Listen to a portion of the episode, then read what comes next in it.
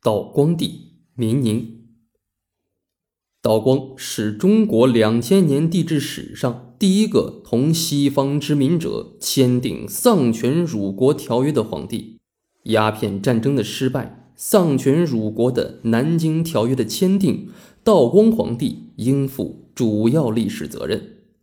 道光把自己的名字永远的写在了中华文明史的耻辱柱上。这将成为后世丧权辱国、割地赔款者戒。清道光帝爱新觉罗明宁，清乾隆四十七年（公元一七八二年）出生，属虎。他三十九岁登基，在位三十年，享年六十九岁。道光皇帝在清朝十二帝中是唯一嫡子继承皇位的皇帝。清代第一个继位者皇太极不是嫡出。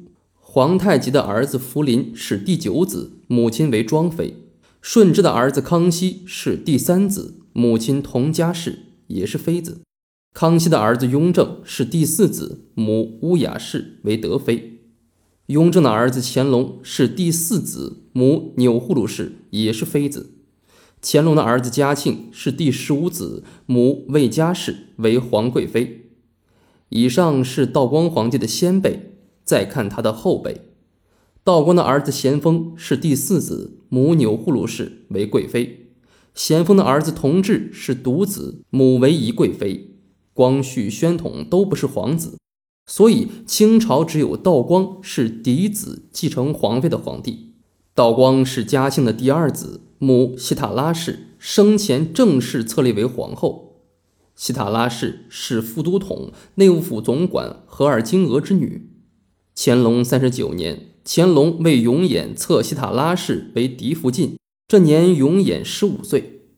乾隆四十七年八月初十日，西塔拉氏在皇宫协芳殿生下一子，名叫明宁，就是后来的道光皇帝。嘉庆继位，册西塔拉氏为皇后，但她没有福气，当了一年零三十七天皇后，便得病死去。这年明宁十六岁。皇父对明宁格外关怀，细心教导，要他静心读书，修身养性。明宁受到儒家教育，经史融通，魁藻日新，以此自诩学而有成。他日与诗书相砥砺，写成《养正书屋诗文》四十卷。他亲自书写“致敬、存诚、勤学、改过”四个条幅，挂在屋中。以提示自己要修身养性，也是向皇父表露心迹。他曾写道：“事愈大，心愈小；情愈急，气愈和。”可见明宁在当皇子时注意磨练自己的性格。明宁三十二岁，也就是嘉庆十八年（公元一八一三年），发生了天理教民攻入皇宫的突发性事件。这年，民宁随皇父巡狩木兰，因阴雨绵绵无法围猎，奉命先妻回到京师。当林清率领天理教徒攻入紫禁城，冲向养心殿时，民宁正在上书房读书。闻变后，表现镇定，即命尽撒袋、鸟铳、腰刀，敕太监登辕以望。这时，有的教民手举白旗。攀墙登殿，靠近养心门。民宁用鸟铳将攻进来的教民打死，不断的用鸟铳攻击。民宁在此次事件中还飞章上文，向皇父奏报，严命进城四门，到储秀宫安抚皇母，亲自率领侍卫到西长街一带访查。民宁在这一事件中的表现，使他在内廷上下威望大增。或赞其智勇沉着，或誉其举措有方。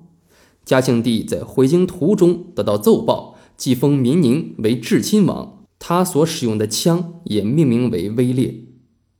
尽管民宁有出色的表现，又秘密定为储君，但在皇位继承中仍出现风波。